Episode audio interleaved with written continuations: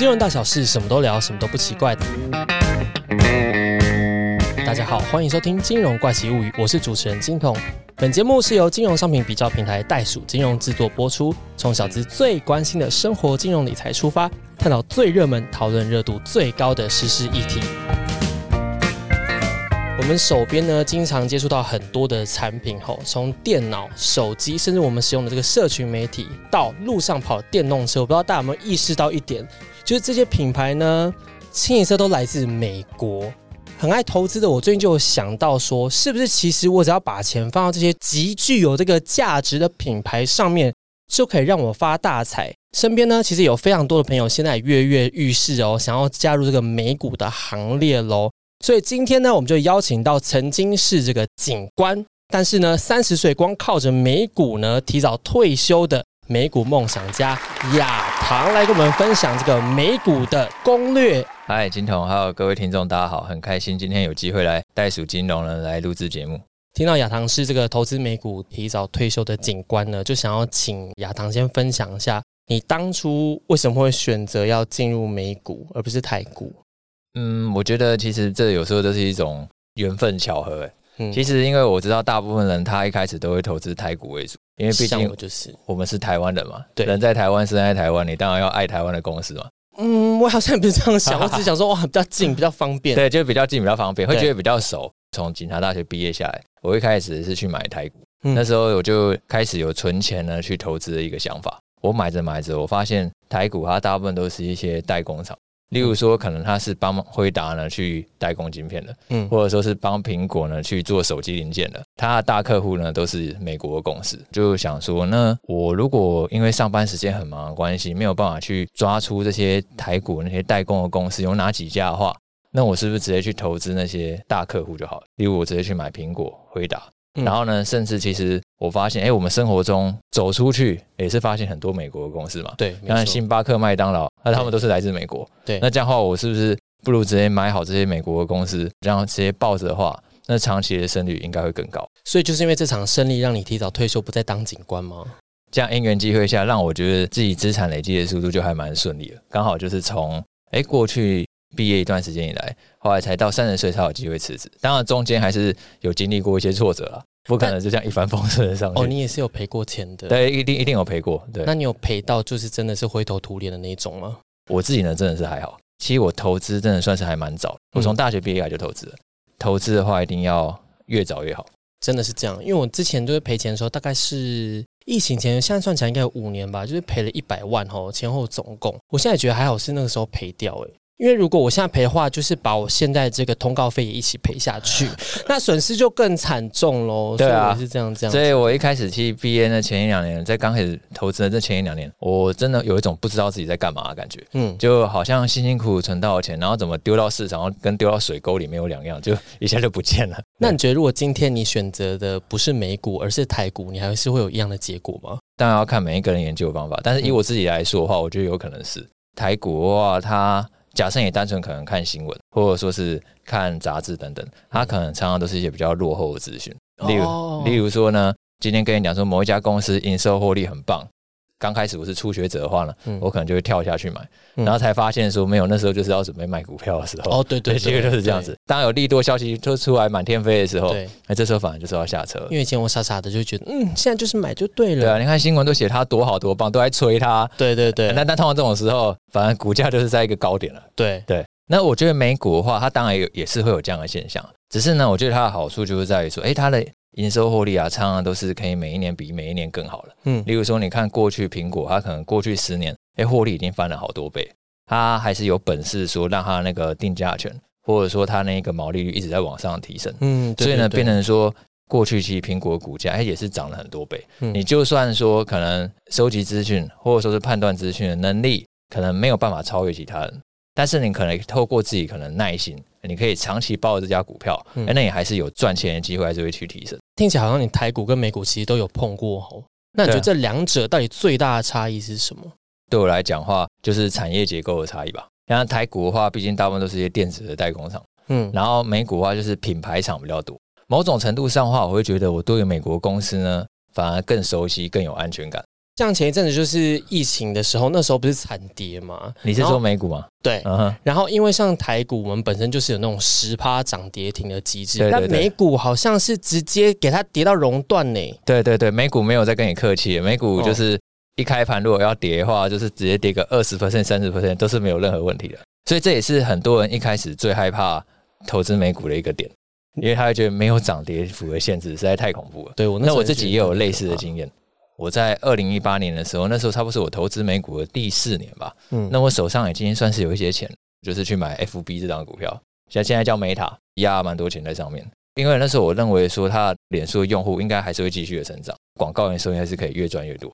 然后结果呢，它后来有一次公布财报的时候呢，一天就下跌了超过百分之二十，等于我看见我的部位就直接损失了超过百万元这样。我可不可以知道你当时放在里面有几个零？就至少八位数吧。啊啊！八位数，对啊，然后然后结果就直接损失了超过百万，让我觉得很震惊。结果就所以后来经过那一次之后，我就比较不会把股票重压，因为我不知道说哪一天会不会出现一天又下跌个百分之二十。其实我的投资策略呢，如果你刚好听我的想法的话，我大部分都是投资一些比较大的公司为主，我比较不会去买一些很小的公司。嗯，所以呢，我其实比较不会去想到说，哎，脸书它也可以一天跌超过百分之二十。当然，其实这种涨跌幅的限制，我觉得有好有坏啊。但好处就是说，它一天可能也可以涨很多。像今年呢，大家印象最深刻应该就是回答。回答它因为 AI 热潮的关系，它在应该是五月吧公布财报的时候，一天就涨了百分之二十五。好，那我也来问问看喽。那这百分之二十五的时候，你有没有也是赚到八位数去？没有到八位数，但是至少有好几百万这样。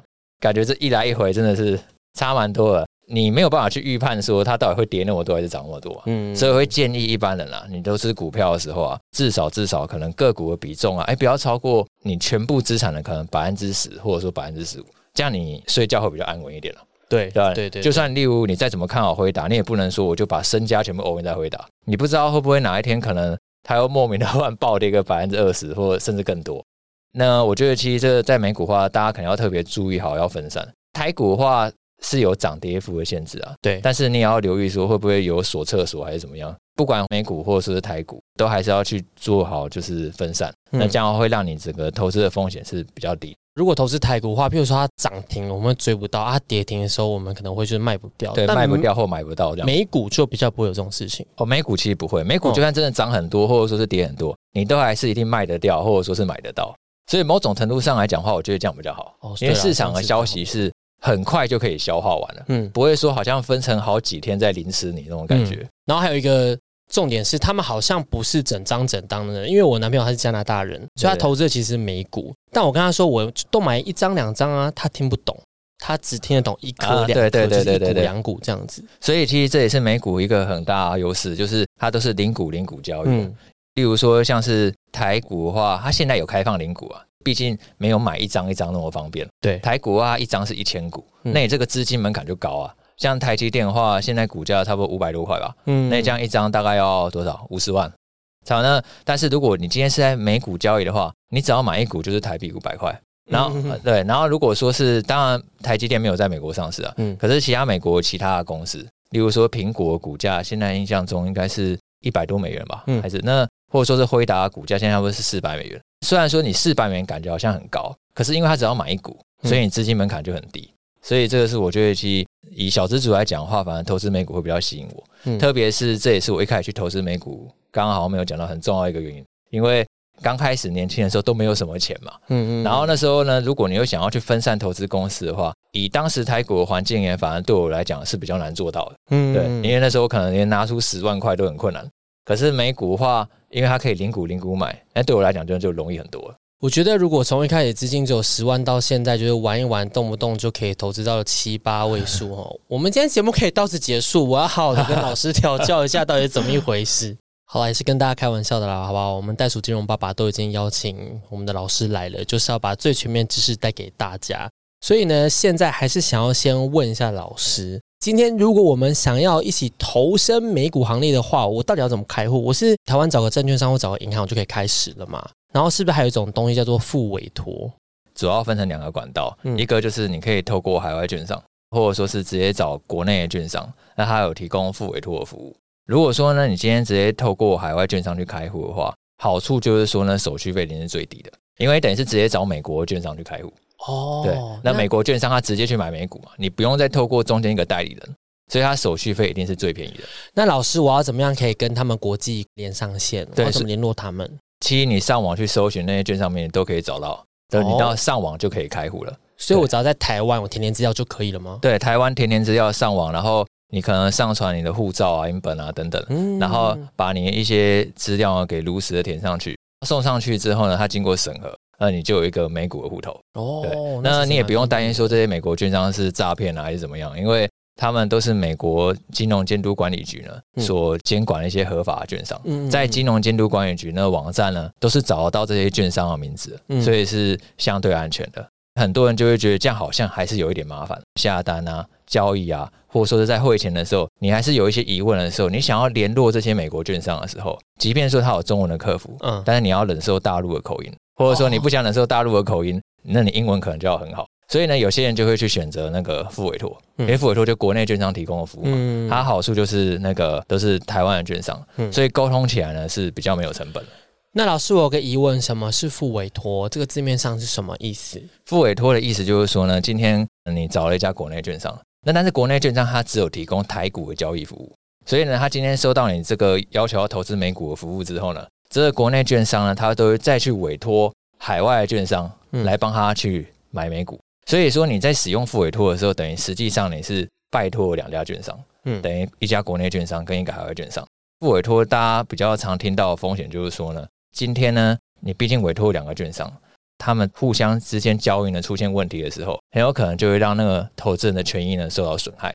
他们还会有问题的时候吗？之前其实就有出过新闻，有一个。客户呢，他想要去买某一家国外公司的股票，结果呢，这个副委托券商他并没有直接把这个股票卖给这个投资人，他反而是呢叫他下面的子公司先买进之后呢，再用比较高的价格去卖给这个投资人。那这样的话，其实就让投资人的权益受到损害嘛。内控机制的话，变成说你要去查询更清楚才行。这样听起来是不是它其实它会有一个时间差吗？因为毕竟你还是透过两手诶，主要是因为副委托它中间那个有些。交易的流程啊，比较没有那么清楚，嗯，因为它毕竟是委托一个海外券商嘛，嗯，然后至于海外券商它是怎么去做交易，其实也是比较难去做查核的，所以我觉得你今天在选副委托券商的时候，就要选择至少在台湾它算是有信誉呢，有保障，嗯。那这样的话不会说造成有什么问题或者说是麻烦的。那老师自己是直接开户然后做操作吗？我一开始是我在刚开始买美股的时候，我一开始就直接去开海外的户头了，嗯，因为那时候。付委托，坦白说，那时候手续费还真的很贵。现在已经好很多，现在真的便宜很多。嗯，那时候我在十年前还在买美股的时候，那时候其实国内投资美股的环境没有那么的好，真的只能开海外券商，因为成本真的差很多。现在其实这个成本已经很接近了。我觉得不管是付委托或者说海外券商，都有它的一个好处在。嗯，就像付委托的话，虽然说可能你成本会稍微贵一点，然后还有一个很大的点就是说呢，很多人呢都没有注意到说美国遗产税的问题。美国真的，我没有想到这件事情。哎，对，美国遗产税免税额差不多是六万美，就一百八十万而已。一般人随便存个钱，应该都可以超过。真的是这样吗？一百八十万，应该说，如果你有努力在存钱的话，然后到了可能一定的年纪，你相信应该都可以超过六万美元。但是美国，如果你今天海外券商免税的只有六万美元，嗯，然后之后事后如果美国国税局呢要去课税怎么样？你可以处理，但你的家人未必可以处理嘛。哦，对对。所以呢，你如果事先为他们保障去考量的话，那我觉得付委托也可能就是一个不错的选择。所以我自己的话，现在是两个都有了。哦，这么多元是不是？对，我觉得其实你不止刚刚我们提到说，你投资股票要分散，你投资的管道也要分散。我觉得其实这样的话，对于整个资产的那个保全啊，或者是安全会更好。那你从这两个管道去投资的东西，有没有什么不一样的地方？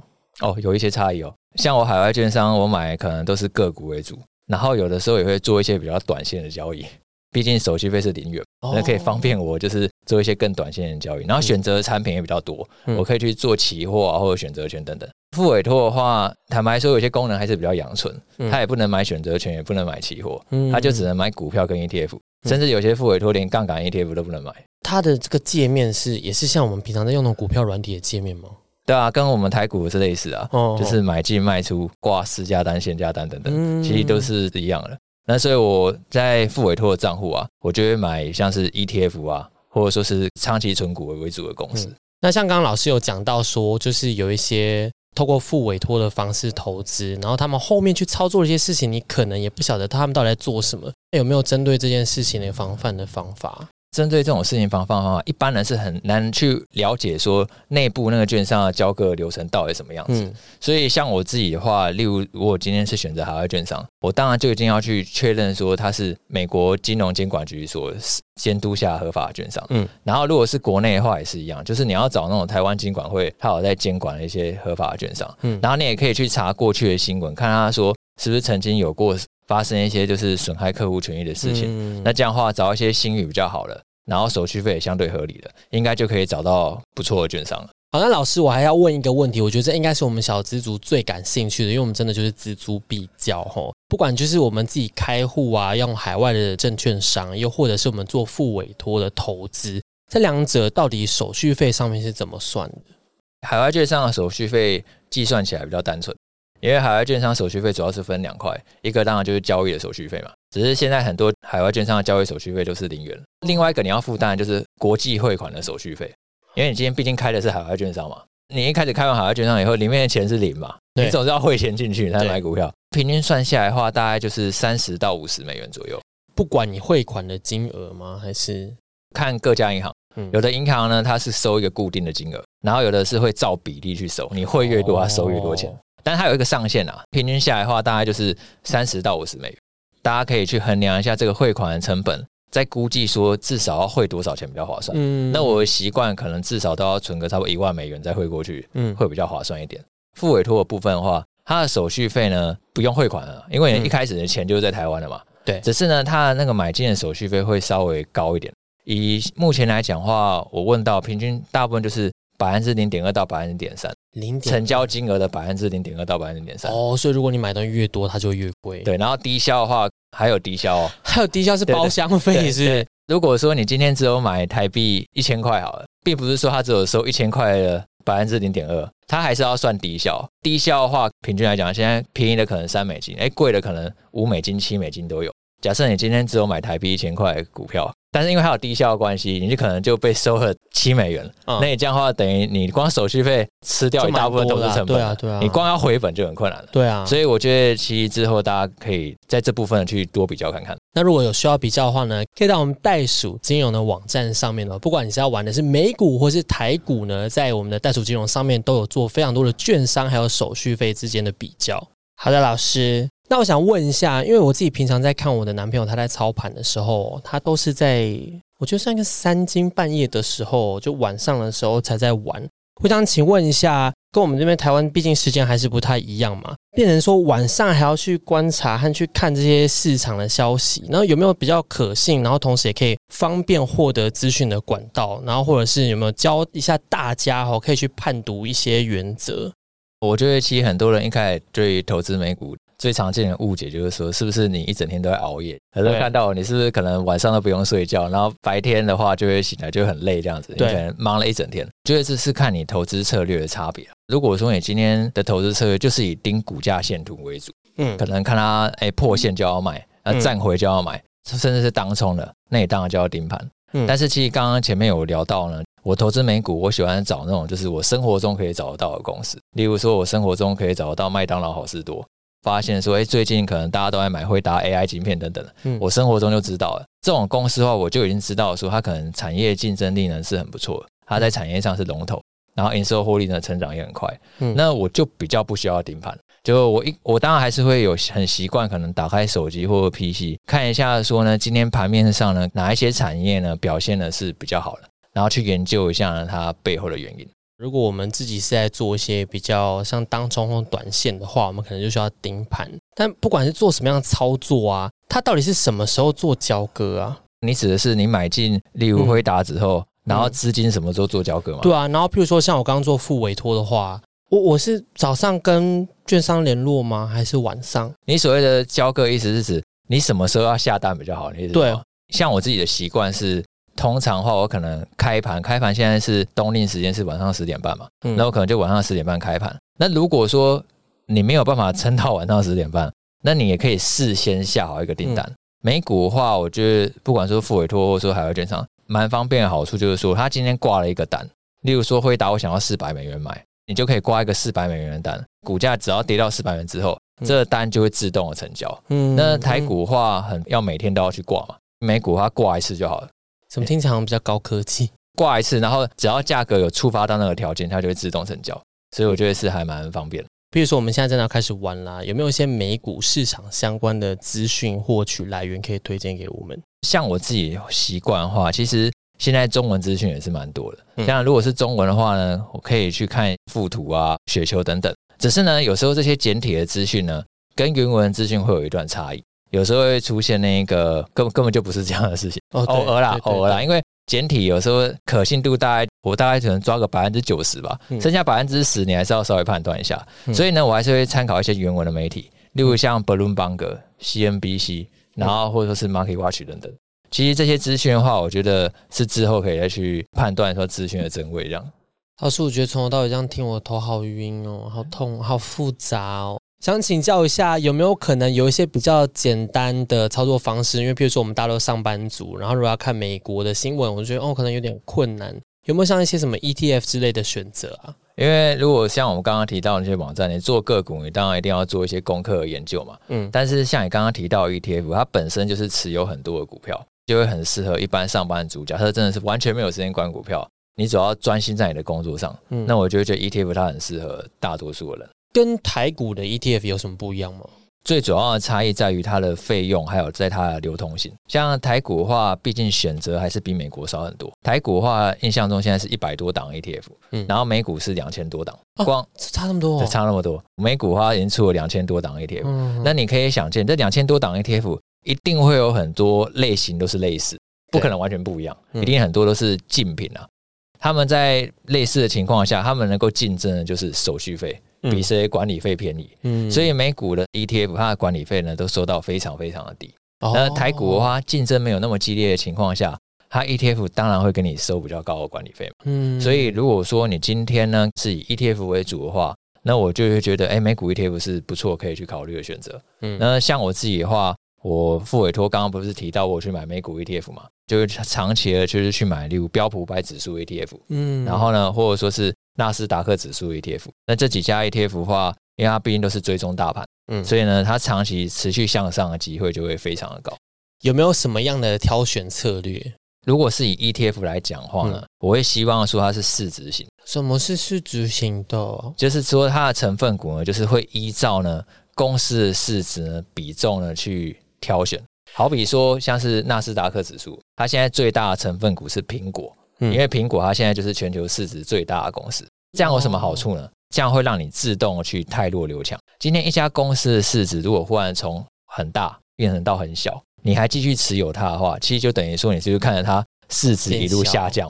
对，所以呢，指数的成分股它都会定期的去汰换，它可能每半年或每每年都会去调整，它然后它就会自动的去买进那些市值比较大的公司。嗯，那这样很自然，长期来看的话呢，为什么指数一直创新高，一直会把那些市值很小很差的给卖出去？嗯，然后呢，持续持有那些市值很大很高的公司。所以呢，这也是为什么我觉得一般的上班族啊，你没有空去研究股票嘛，没有时间去把那些烂公司给剔除掉，然后选进好公司，嗯，就让 ETF 来帮你做这件事情。例如像可能。纳斯达克指数啊，或者说标普百指数，那时候是会有类似的道理。那这样的小资族还有上班族，是不是不太适合去玩个股？看你的时间。像我自己的话，其实还是有蛮多部位都是在投资个股，但是那是因为我有研究的时间。如果你可以每一天至少播一到两个小时，然后你本身对个股投资有兴趣的话，觉得你当然还是可以去买个股啊。报酬一定是有机会去打败 ETF 嘛。嗯，像是今年的话，标普百指数应该是涨两成。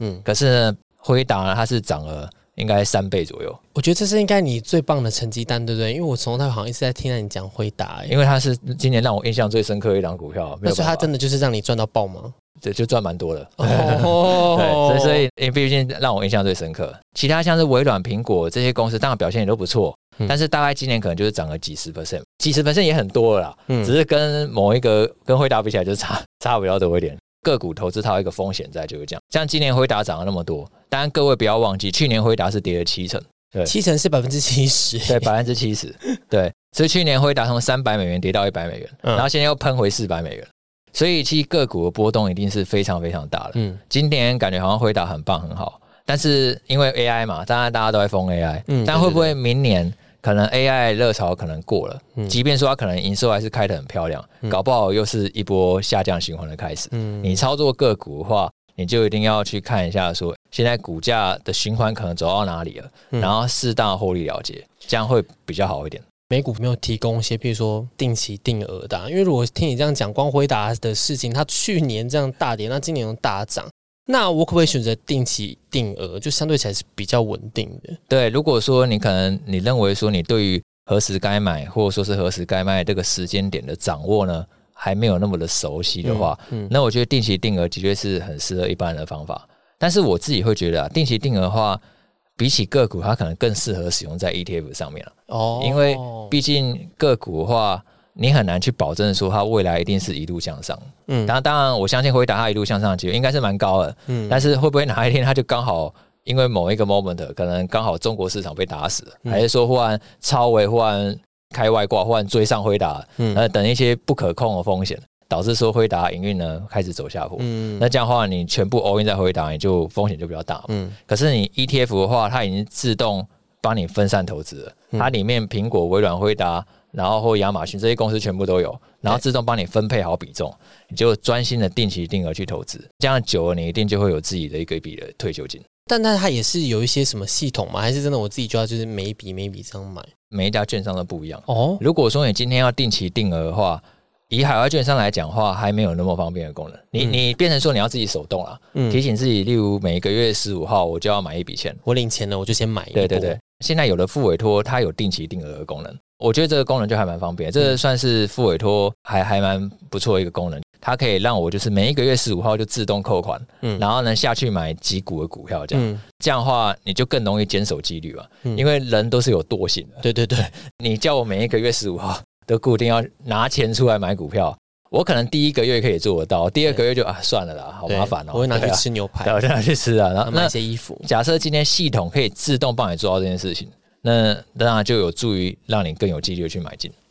像我们最近就是台湾的民众朋友们啊，很喜欢投资这种高股息的东西。我想问一下，那像在美股上面有没有发生这种事情？高股息或者是有配很多的息？台湾的投资环境跟美国投资环境真的蛮不一样。你刚刚讲台湾很喜欢投资高股息的 ETF，那像我之前有看过资料，高股息 ETF 受益人数在台湾是排名第一名，非常非常多人都喜欢高股息。对，我的朋友全部都是买那些。毕竟大家都会觉得说，每一年就领到好多 percent 股息，感觉就很开心嘛。对。但是美股比较少这样的事情，是因为美股配息要扣三十 percent 的税。三十八也太直接三成就拿走了。对啊，所以呢，其实我在挑美股的时候，我反而不希望他配那么多的息给我，嗯，因为这样等于平白无故缴税给美国政府啊。这些公司呢，它反而可能更多是把钱呢，不是拿来配息，是拿去买库藏股。就例如说，可能今天苹果好了，苹果它买一百亿美元的库藏股，它就是从外面股票给买回来，那外面股票变少了嘛，很自然股价就会上涨。那我觉得这对股东是比较有符合利益的方法。在美国的话，要追逐高配息会比较难，你反而要去看的是那些营收获利是比较稳定的。嗯，它也许配息不多，但是它可以不间断持续配息给你，或者说是买库藏股。然后假设说你对于高配息还是很执着的话，我反而在过去一段时间呢，看的比较多的是债券的 ETF，因为美国分成两块，股票呢配股息给你，要扣三十 percent 的税，但是债券配利息给你。是不用扣税哦，原来是这样子。那其实过去一段时间，像是今年，因为联准会它还是利率在高点嘛，对，十年期公债值率是一度突破百分之五。美国公债它就是美国政府发的债券，你可以预期说这档债券违约几率基本上就是趋近于零嘛，对，因为美国政府倒闭几率太低了，对，然后你就可以直接无痛就拿到百分之五的利息。在过去一段时间的话。我把一些就是想要领一些配息、领现金流的组合啊，我就去买债券 ETF，因为这个配息是不用扣税的，嗯，而且甚至未来还有机会呢。假设联准会开始降息，但是债券搞不好会上涨，不一定。最后一个问题哦，老师听了这么多，我真的觉得哇，我真的好懒，我懒到第一名出头天，我完全就是不想要开什么美国证券户，然后完全不想做什么副委托，我就看到了有一些台湾的这个市场上面有一些 ETF，它其实对标的是譬如说标普啊、道琼工业指数啊这些东西，你会建议我去买吗？像我自己的话，我最喜欢买原汁原味的，例如说你今天要买美国公司。那你就直接在美股市场买。你今天要买标普百指数 ETF，那你也直接在美股市场买。跟我今天如果要投资台积电二三三零，我会直接在台股市场买，因为 T 台积电也有在美国发行 ADR，叫海外凭证嘛，大概要是 TSN。可是其实买 TSN 呢，你所要负担的成本是更高的。买台股里面追踪美国指数 ETF 也是类似的道理，它管理费呢会比较高一点，比同类型 ETF 高很多。甚至呢，有时候会有追踪误差的问题，两边开盘的时间是不一样的嘛。台股是早上开盘，美国是晚上开盘。台股反映的可能是昨天晚上的事情，然后未必呢是反映现在的事情。为时已晚是，对，为时已晚。有时候是反而比较会不适合。所以呢，你今天呢，不管我觉得到哪一个市场都一样，买就是买正版的，追踪效果才会是，或者投资效率才会是最好的。好的，各位听众朋友们，我想大家今天听的也是觉得收获满满哦。袋鼠金融爸爸找的非常好，在这边呢就要跟大家做一下总结喽。首先呢，台股跟美股的环境其实很不同的，大家稍微注意一下，包括像是涨跌停的机制啊，又或者是呃讲到我们台股可能有很多配股配息啊等等这些东西，这在美国的环境都其实都不太一样。再来呢。开户还有付委托要怎么选呢？他们两个的手续费上面是不太一样的。如果想要去查询，哎，这两个到底有什么差异啊，或者手续费上面有什么不一样呢？可以上我们这个袋鼠金融的网站去看哈。在此呢，就是呼吁各位听众朋友啊，如果要做投资的话，要停看停，要先做研究一下哈，不要像我一样，就是也是惨赔百万好吗？要投资之前呢，先照自己的需求研究一下。无论是你想要投资美股本身，或是你想要 ETF 哈，都记得要好好的做研究。好的，我们今天的节目呢就要到这边结束了哈。学会这个运用投资工具，真的是对生活有很多好处哦。像我们老师就是啊。八位数投资额哦，非常厉害哦，从十万变八位数哦。希望大家听完今天的节目以后呢，对美股有兴趣的可以去多多的了解哈。在这谢谢我们亚堂老师跟我们分享了很多美股的故事还有讯息。想要知道更多的省钱理财小技巧呢，请继续锁定金融怪奇物语。想我们聊什么样的理财话题，也可以在 Apple Podcast 上面留言给我们。我们都会看，大家 watch out，OK，多多跟我们互动哦，也不要忘记订阅我们的金融怪奇物语，并且给我们五颗星好评。今天节目到这边，拜拜，拜拜。